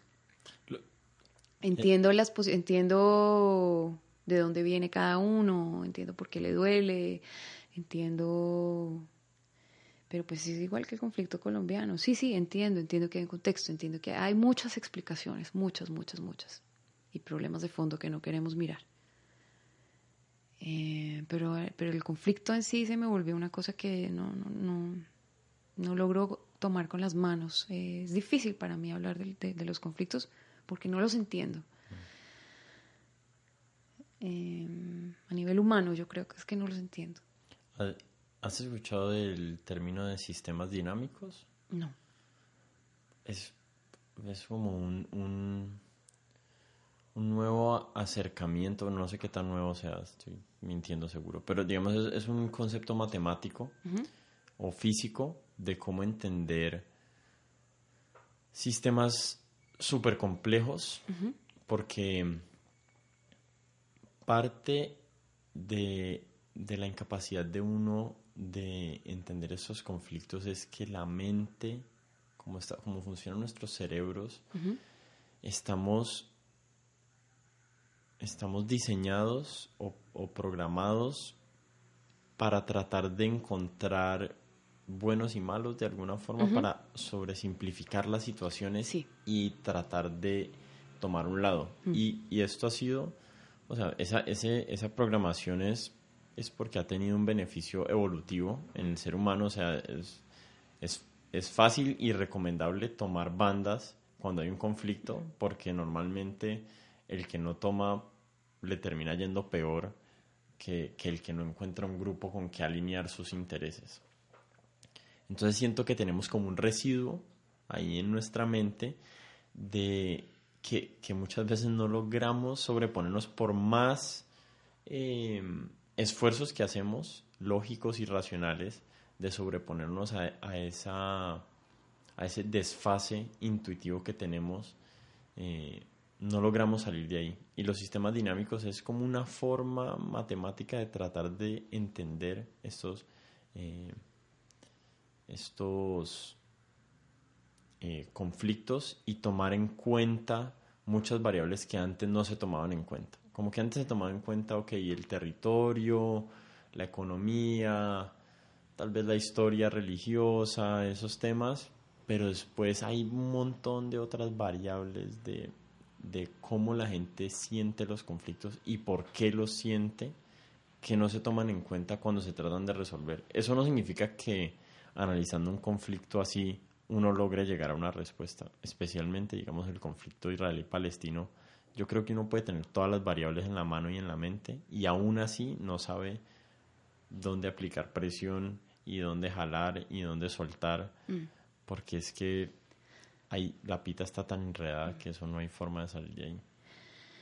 eso me parece súper interesante lo que estás diciendo. Eh, y me recuerda algo que aprendí durante la maestría. Eh, eh, nosotros teníamos una clase de psicología del conflicto y no recuerdo cuál era el término, pero había un concepto muy parecido en la psicología, es decir, no solamente a nivel, digamos, político o macro, como dices tú, pero también en nuestras vidas nosotros tenemos una percepción subjetiva y en nuestra percepción, subjetiva estamos eh, biased, o sea, mm. estamos... un sesgo se llama. Estamos sesgados. Sesgo de cognitivo. Sí, y así, así funcionamos para sobrevivir, lo necesitamos.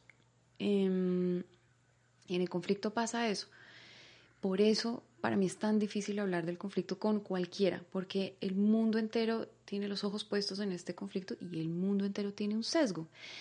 Para uno, y en Colombia pasa igual, estamos muy sesgados y para poder, para poder eh, empezar a proveer cualquier tipo de, de mm, recurso de sanación o de solución, digamos, no me gusta la palabra solución, pero de transformación, mm. tal vez, eh, necesitamos poder salir de nuestro propio sesgo y eso es muy difícil de hacer porque además ahí también están conectadas las emociones, están una cantidad de asociaciones internas que nosotros tenemos. Entonces no importa con quién hable yo del, conflicto, está sesgado. Hay muy poca gente que digamos viene de una como distancia más, más eh, grande mm. que dice, oye, no, yo realmente pues vengo sin saber nada y, y yo también estoy sesgada, o sea, es que sería digamos una falacia decir que no lo estoy. Pero mi sesgo va cambiando también según la experiencia que yo voy teniendo y sí he hecho también un trabajo interno de decir, bueno, necesito abrir, abrir, abrirme a mí, abrir mi corazón y reconocer, primero reconocer que, que, tengo una visión sesgada del conflicto y a partir de ahí entonces también puedes como ampliar tu, tu perspectiva. Y eso es un trabajo que muy pocos han hecho, aquí y allá, siento yo en todas partes. Si empezamos a hacer eso sin hablar del conflicto directamente, empezamos simplemente a reconocer que es que estamos sesgados, que vemos al otro como el malo y a este como el bueno, sin importar quién es, mm. eh, que sentimos rabia por uno más que por el otro. Em, sí, y que tenemos una visión que es subjetiva. Si solamente reconocemos eso, si empezamos todos con eso, pues yo creo que ahí se resuelven un montón de cosas, tanto en Colombia como, como en Israel y Palestina. Em, entonces yo hablo muy, muy, muy poquito del conflicto y con muy pocas personas porque lo que yo digo siempre sirve para alimento, con, perdón, como alimento para el, sesgo de las personas. Yo digo algo y o, o les produce más rabia o confirma lo que ya piensan y no les abre el pensamiento o, digamos el corazón tampoco. Eh, en una época hace no mucho tiempo yo estaba mucho más involucrada como en, los, en, en, el, en, el, debate político y en la vaina y peleé con un montón de gente y después dije, pero qué, qué bobada, o sea, ¿qué, ¿qué estoy yo logrando, resolviendo o aportando con esa peleadera? Nada. ¿Alguna vez descubriste alguna idea que, que homogéneamente alimentara esa conversación de forma positiva? Pues a lo que iba ahora es que, mm, no, una idea no, una experiencia de vida sí. Y va a sonar recursi tal vez, pero no hay nada que hacer. Es el amor. No hay nada que hacer. Eso es. Es el amor y el amor se presenta de muchas maneras y, se manifiesta de muchas maneras. No solamente es, qué sé yo, el amor romántico como lo entendemos, como a los colombianos nos encanta. O, eh, es el amor. Cuando tú, sí, tienes, cuando, cuando a ti te llega la experiencia del amor, cuando la permites, eh, ahí te cambian ya todos los, todos los paradigmas. El amor por el prójimo, ¿no? Que también, pues es un, término tal vez muy cristiano, muy católico, pero es que es verdad, es verdad. Cuando empiezas a amarte y amar al prójimo, ya todas esas otras cosas pierden, pierden poder y pierden peso y ya empiezas así a poder como vivir, existir y no solamente sobrevivir.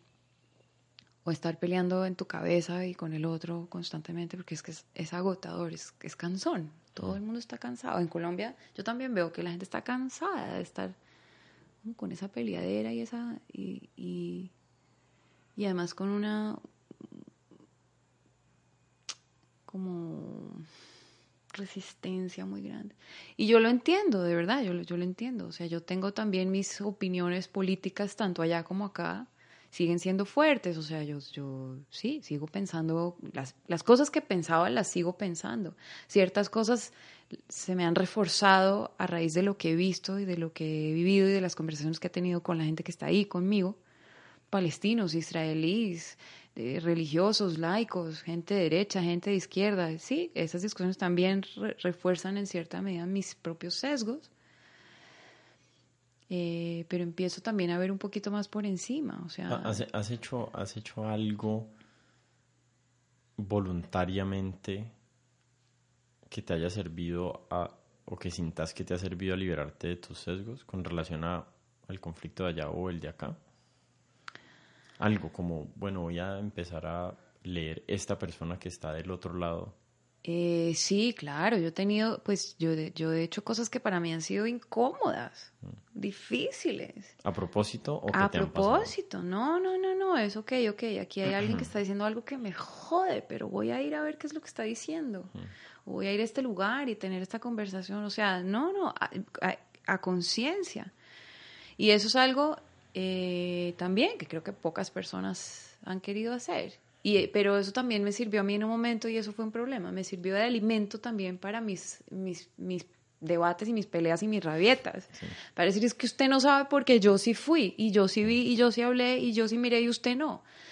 Y hasta hace no tanto tiempo empecé a darme cuenta que no es, tampoco es eso. O sea, yo tampoco, eso no lo puedo usar como, como medalla o como solamente me sirve a mí para abrir mi propia mi propio espíritu, mi propia mente y, transmitir lo que yo veo desde el amor. Y eso sí que es maravilloso cuando tú puedes hacer eso, cuando y la gente sí que responde a eso. La gente responde al amor. respondemos al amor cuando empiezas a, cuando lo ves el amor y cuando lo, lo, percibes y lo sientes y entonces lo empiezas a transmitir el otro dice ay porque ahí está la humanidad de todos yo, yo también he notado que la gente, la incapacidad de la gente de recibir mensajes contrarios a sus intuiciones eh, dependen también de dónde viene el mensaje. Entonces, yo no soy mucho de debatir de política porque la verdad no es mi área. O sea, es medio contradictorio porque yo hago este podcast que hablamos de un montón de temas, pero tengo la creencia que no practico de que uno no debería opinar tanto de las cosas que no sabe. Pero como estamos haciendo este programa y no es entretenido sentarse. Eh, no, mi, mi opinión es, es la siguiente. Yo soy una persona, ¿cómo se dice? Contrario o sea, si yo estoy en un grupo de izquierda, a mí me gusta tomar la posición de derecha. Eres el abogado del diablo. Me encanta ser el abogado del diablo. Me encanta, o sea, tengo seriamente una adicción a eso, un problema. Qué bonito. Eh, hay veces... Espíritu de contradicción. Sí, hay veces le termino echando mucho fuego a, a las conversaciones familiares, pero, pero sí he pensado mucho eh, acerca del, del problema político que hay en Colombia ahorita porque he tenido conversaciones con amigos, digamos, mis amigos del ámbito más artístico, casi todos son de izquierda, casi todos votaron por Petro. Eh, mis amigos del ámbito de mi colegio social de donde crecí, la mayoría son de derecha, uribistas.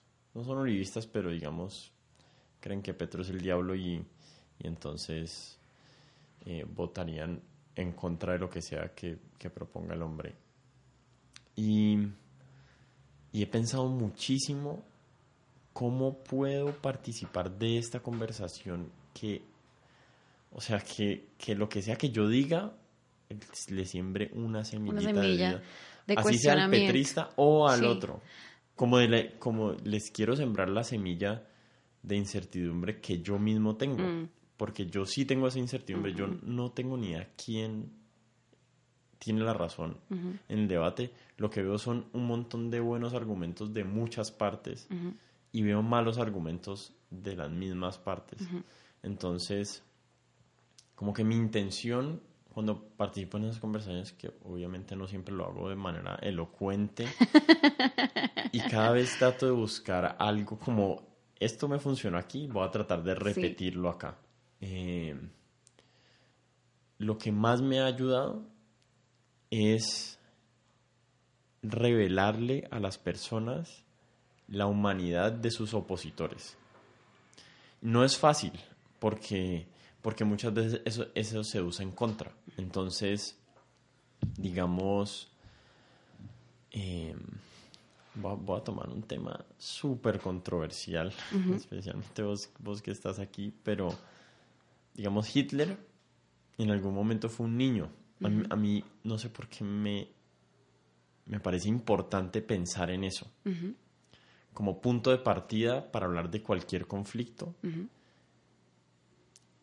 todas las personas que hacen daño y que sus acciones son eh, producen odios y producen dolor y rencor y trauma, en algún momento esa persona fue inocente. En algún momento esa persona nació de una mamá que lo amó, de una abuela que lo quiso. no todo el mundo, pero todos nacimos de una mamá. Y a mí me alimenta mi visión y mi perspectiva del mundo pensar en eso siempre. Eso también se lo robé a otra persona, pero a mí las ideas que me resuenan yo las adopto y, me parecen súper útiles. Em, y, lo que trato con eso, de pensar en las personas como bebés, es ver que ellos no fueron los creadores de sí mismos. O sea, ellos esa persona no eligió su genética, no, eligió el cerebro que tuvo, no eligió las experiencias tempranas de su vida, no eligió cómo él era capaz de interpretar y reaccionar a esas experiencias. Porque muchas veces la gente me dice, sí, pero mira que hay otras personas que también les hacen daño y reaccionan distinto. Sí, pero ese bebé de tres años no es culpable de que él reaccionó, de que el trauma que le generó a él fue distinto al que sí lo se pudo sobreponer. y, y cuando hablo de la conversación de, de, política en Colombia, trato como de invocar eso. Sí, pero mira que, o sea, sí, la guerrilla sí hizo eso, esa masacre sí es real, pero ¿quiénes la hicieron? ¿Quiénes eran las personas disparando esas armas? En algún momento fueron niños que vivieron en la pobreza, que, o sea, que, no eligieron estar allí. Las personas en los conflictos casi nunca eligen ser mm. parte de esos conflictos. te fuiste hondo. te fuiste hondo. Em, hay muchas cosas en lo que dijiste que yo que veo. Eh, Ahí hay un tema de, de la free will, ¿cómo se dice eso? Eh, del, del, libre albedrío. Libre albedrío. Que, que mucha gente, o sea, que es como contraintuitivo con las personas, porque es como, no, pero igual decidimos en cada momento, pero mi, mi posición es que realmente uno no decide tanto, o sea, uno, uno también es muy víctima de sus condiciones. Mira, para mí, hablar de Hitler mm. es duro, es difícil. Em, sí, por lo que a mí me enseñaron que hizo Hitler, de lo que Hitler fue, digamos, responsable. Pero la pregunta, sí, como del bien y el mal y de la, em, de la responsabilidad que llevamos de, de las circunstancias, pues es una que me hago mucho y también en, resolución de conflicto, pues uno se hace mucho. Eh, sí, Hitler es el peor de los ejemplos y por eso yo lo elijo porque es como, hmm. o sea, si alguien fue malvado en la historia de la humanidad fue él. Y aún así hay alguna forma por ahí de aplicar lo que yo estoy diciendo, incluso a su caso no sé, no sé si, no, no te sabría decir. Em, cuando yo pienso en Hitler o en, Pol Pot o en... O en Stalin o en... Para mí es un enigma, es un enigma. O sea, no... no siento que tengo las herramientas para hablar de ellos y decir, son así, esto es lo que hizo que, que fueran así. No puedo, no tengo esa, no tengo esa información, esa capacidad. Es un enigma. Y, lo digo como con humildad, o sea, como con cuidado, como la verdad yo no sé. Pero pienso, por ejemplo, en el genocidio de Ruanda. Y digo que, y pues también se aplica a los nazis, y se aplica a los Khmer Rouge, y se aplica a la guerrilla de los paramilitares, y a los narcotraficantes, y a un montón de gente. ¿Qué hace que de repente un día se despiertan cientos de miles de personas con un machete y van en un delirio, para mí es un delirio, a mi modo de ver, eso es un delirio, es un, se despertaron dentro de un delirio y fueron y, empezaron a descabezar gente. ¿Qué hace que eso pase? No tengo, no tengo la respuesta, no lo sé, también es un enigma. Creo em, que para eso, más que para, digamos, eh, grandes mm, figuras malvadas o lo que sí, o sea, nefastas, que, que, ahí sí, para mí eso es demasiado, es demasiado grande para mí para entender. También lo es el genocidio, digamos, estos movimientos de, de, delirio, pero sí, sí creo de manera muy profunda que sí existen antídotos eh, o digamos eh,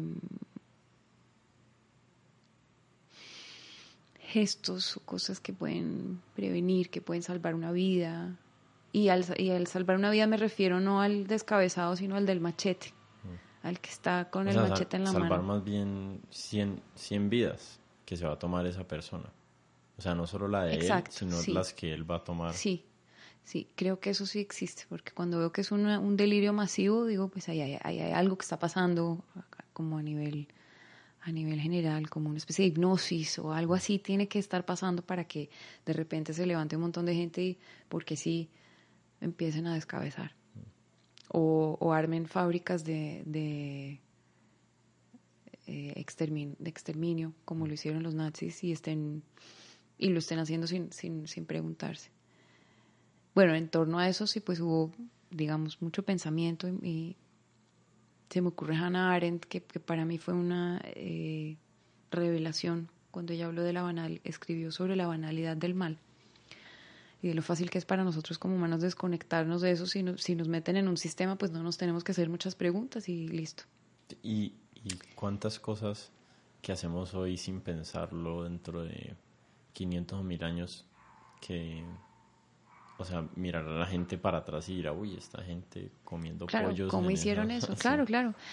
Em, entonces, los, lo que yo llamaría antídoto, no sé si es la palabra correcta, tal vez es un poco muy fuerte o pretenciosa, pero es la humanidad. Eh, la conciencia, sí, es em, otra vez el corazón. Y sí, puede sonar muy cursi o muy, o muy naive, muy inocente, pero yo creo, yo creo en eso. No, no existen garantías, no, no, no, no, no, no las existen. Eh, pero yo te puedo contar, por ejemplo, una anécdota. O sea, cuando tú hablas de, del acercamiento que tienes y el juego que haces con, con, tus amigos de izquierda y con tus amigos de derecha, lo, que, lo primero que yo veo es como la necesidad de reconocer la humanidad de ellos no solo del otro, sino la de él o de ella. Cuando te sientas a hablar con tu amigo de, de, derecha o de izquierda, que dice, no, es que no sé qué, es que tú por qué no estás entendiendo lo que yo te estoy diciendo, es que es gravísimo. Si tú logras reconocer la humanidad de él, es a partir de ahí que vas a poder, creo yo, eh, eh, sembrar tu semilla eh, en él o ella y él o ella van a poder tal vez sembrar la semilla de ellos en ti si reconocen tu humanidad, es en el reconocimiento mutuo. Yo, antes de ir a Israel, terminé un proyecto que estaba haciendo de teatro em, que, tenía, que estaba conectado con el, eh, con el buen pastor, con la cárcel.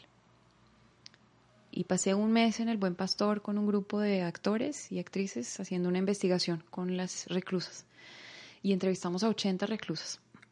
Entonces, pues yo hablé con mujeres que estaban ahí por cualquier cantidad de cosas. Muchas de ellas pues por tráfico de drogas, por ser mulas, em, y otras por ser guerrilleras, y otras por ser paramilitares, y otras por haber secuestrado a alguien, cualquier cantidad de cosas. Mm, claro, las que más me impactaron fueron las guerrilleras y las paramilitares. ¿Por qué? Eran iguales. Mm. Eran iguales y eran mujeres. Eran mujeres y con un dolor fenomenal, o sea, con un dolor tremendo, tremendo, un dolor, dolor, dolor, dolor. Y se sentaron y, y, al principio con, gran, con mucha resistencia y con mucho miedo, pero eventualmente empezaron a contar sus historias y sus historias eran terribles. Mm. Yo no sé, yo no te puedo decir que yo no, no hubiera sido guerrillera o paramilitar en esas, en esas circunstancias. Mm. Pero ¿quién soy yo para ir a decir, no, yo no hubiera tomado ese camino? ¿Quién soy yo si las reclutaron cuando tenían nueve años? Mm. Entonces ahí yo sí veo ahí mucha, mucha humanidad, sí la veo y mucha necesidad de recordar eso, simplemente al, al, humano y a las, a las circunstancias, sí, sí. Entiendo que es peligroso, digamos, también generalizar. Alguien que tiene una experiencia de un primo que mataron con una motosierra, pues ¿qué le va a decir uno? Hmm. No, mire la humanidad de la persona que tenía la motosierra en la mano. es, es peligroso, pero para mí es la única salida. O sea, ¿qué, qué, otra, ¿qué otra salida a ese trauma hay? Yo, yo tengo la experiencia en mi familia de, de que mi, a mi abuelo lo asesinaron. En su finca le iban a robar, no sé, la plata del, del pago del mes o de la quincena o lo que fuera. Dos personas, dos hombres, lo asesinaron, le dispararon. Él se murió.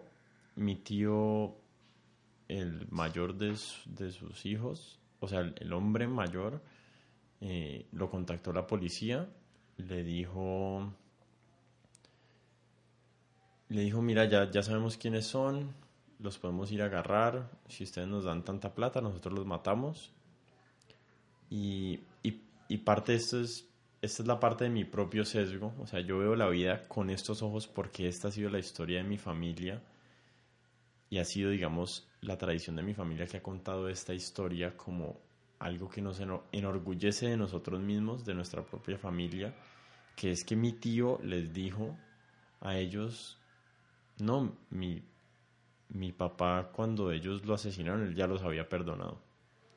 O sea, esa fue una semilla que sembró él, mi abuelo, en sus hijos. Mi abuelo era un gran meditador, era de la religión Sikh. Y y de alguna forma ese, ese es como el meme que se ha pasado generación tras generación en mi familia, que yo le voy a pasar a mi hijo esa historia. Eh, y esa es la, ese es el sesgo que yo tengo. Como que eso es lo que yo veo con valor. Esa reacción de mi tío y no la reacción de, sí, fuimos y los matamos y esos perros, lo que sea. Entonces, uno sí crece con sus narrativas, pero yo veo el resultado en mi familia de lo que esa narrativa de, de ese instante, de esa decisión que tomó mi tío, tenía 22 años o 23 años, de no decir vengar a su papá, esa, esa, ese instante en que él tomó esa decisión, que su papá se lo cultivó a él, transformó totalmente la experiencia que nosotros hemos tenido como familia de la muerte de mi abuelo. Qué extraordinario lo que estás contando. Nunca he sentido a mi familia como víctima de ese suceso.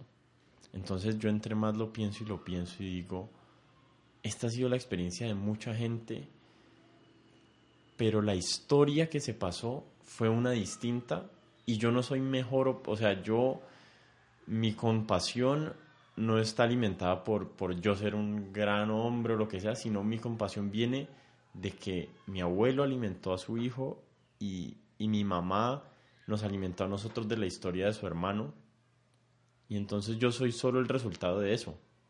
Entonces, entre más cultivemos ese tipo de historias, pues, pues más va a permear en nosotros esa idea de que la, de que la compasión es el objetivo y no, no la venganza. De acuerdo, estoy contigo. De acuerdo, y me parece hermosísima esa historia. Me recuerda a una historia del 11 de septiembre, ¿sabes? De las Torres. Sí.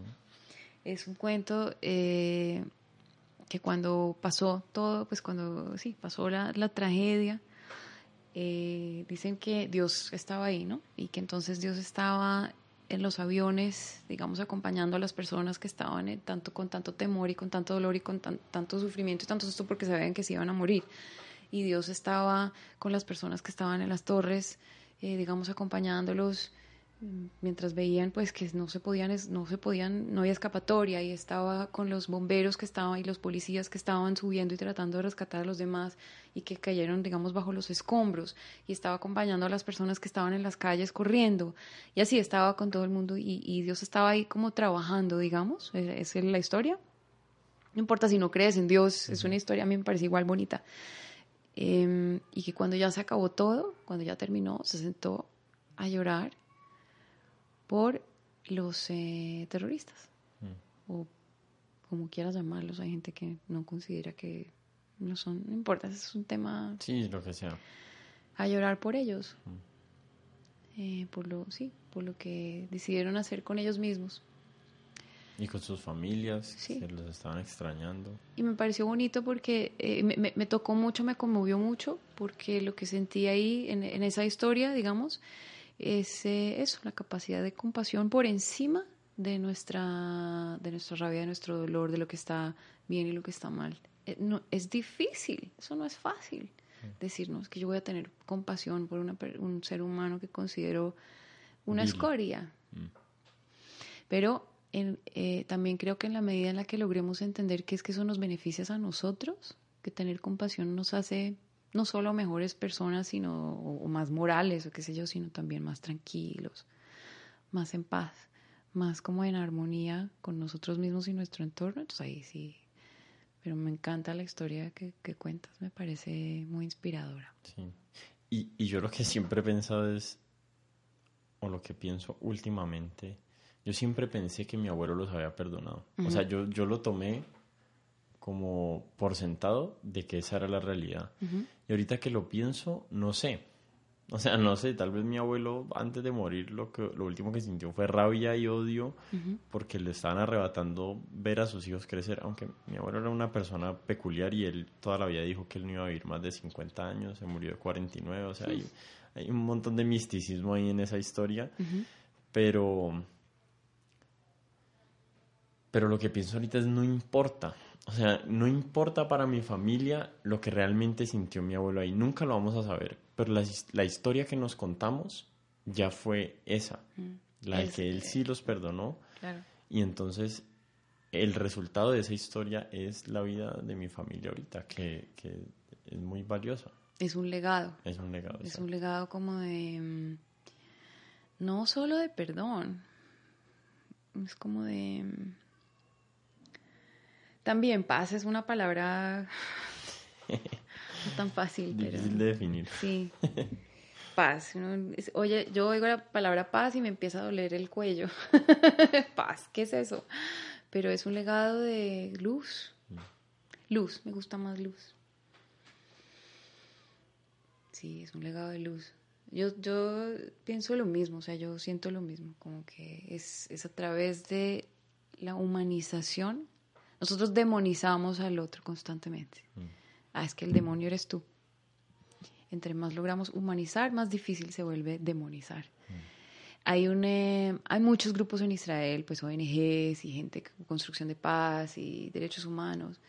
Hay un grupo que se llama Combatants for Peace. A mí me parece que Combatants for Peace es un, eh, una, eh, combatientes por la paz.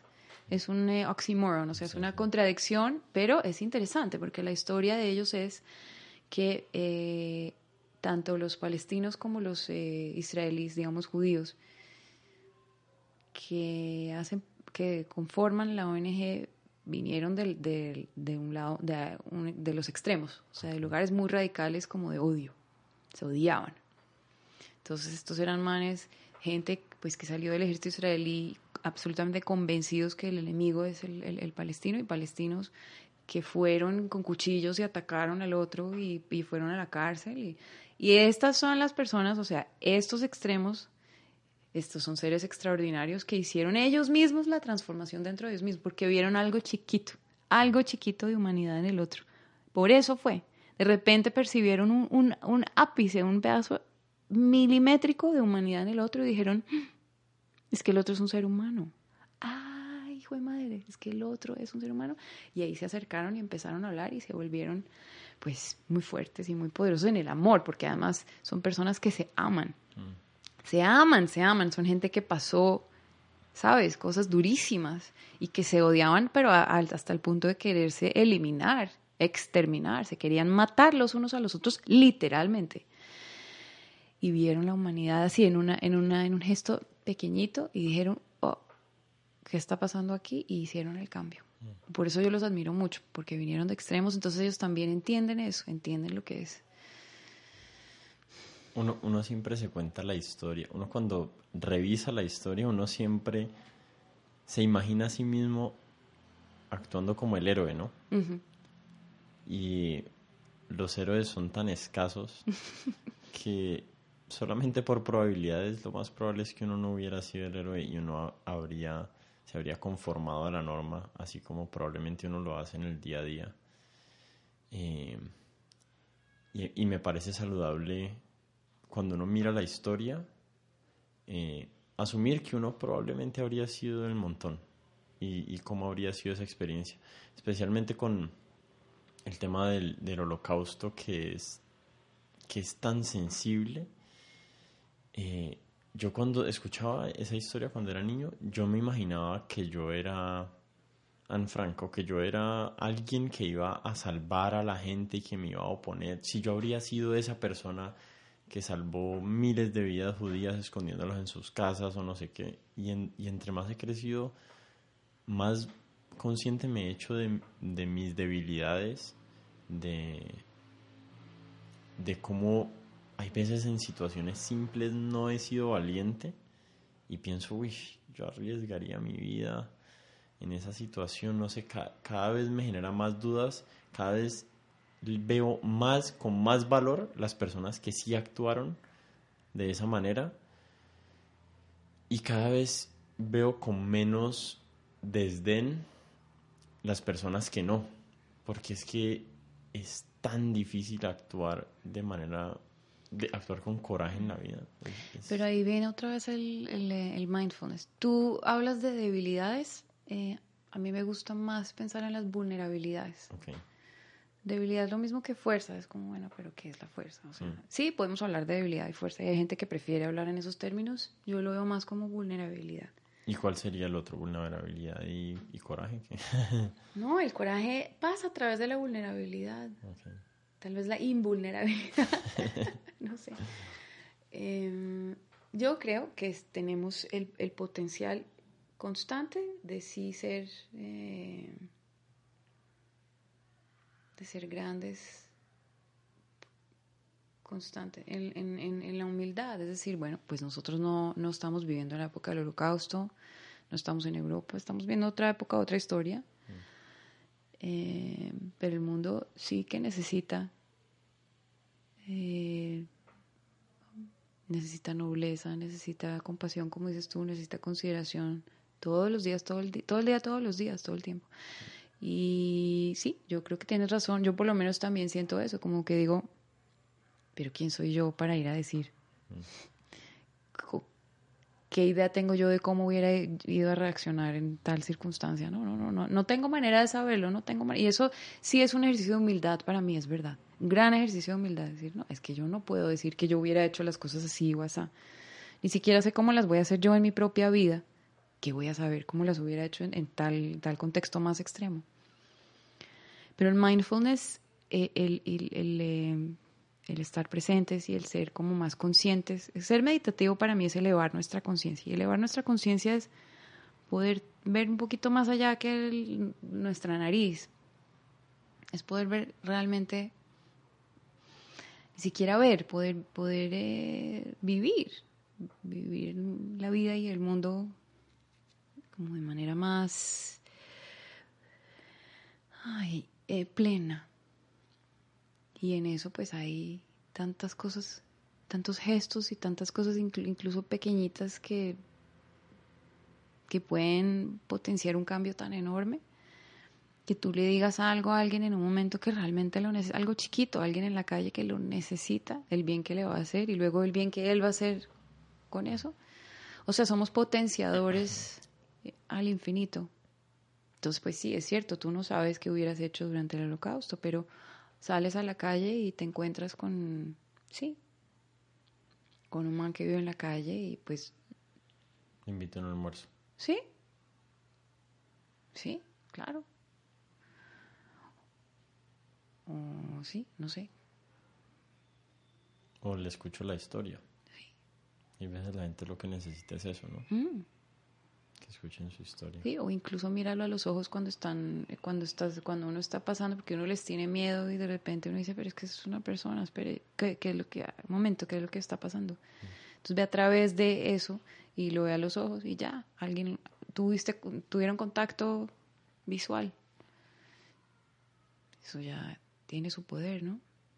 O sea, creo que en las pequeñas cosas también hay grandeza, mucha. Pero tenemos que estar conscientes para hacerlo, tenemos que estar eh, alertas para poderlo hacer. Si no, no se nos ocurre. Cruzamos y no lo miramos a los ojos, pues porque mejor no, ¿para qué?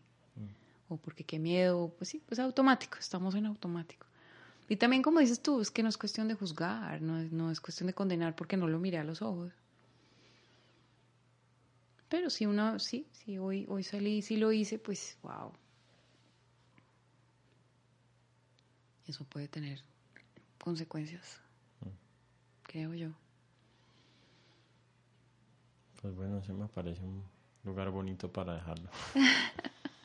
Eh, no hablamos nada de, de, tu trabajo, pero bueno, ahí la conversación fue para donde fue. Sí. Eh, bueno, Ela, muchas gracias. No sé si quieras, aquí la gente te puede encontrar en internet o en algún lado para escribirte o no sé. Si quieres, no tenés que dejar tu información aquí. No, genial, que me quiera escribir, claro, yo feliz. Mi apellido es un poquito, Twitter no lo uso mucho, tengo cuenta de Twitter, pero no la uso mucho. En Facebook estoy presente. Mi apellido es un poquito complicado. Decirlo igual va a estar el link en la página, ah, entonces. Es Fuchs Browner. Con K. Con K. Sí, el que, si alguien sí quiere hablar conmigo, preguntarme, lo que sea, yo feliz. Invitarte a cantar. Invitarme a cantar. Voy a poner un link ahí también a tu música. Muchas gracias por venir. A ti, mil gracias por invitarme. Bueno. Bueno, esa fue la conversación con Ela. Espero que les haya gustado. A mí personalmente me encantó haber hablado con ella, haberla conocido. Y bueno, ahí los dejo para que, para que compartan este episodio a los que les gustó, para que nos escriban con sus comentarios y nos vemos la próxima.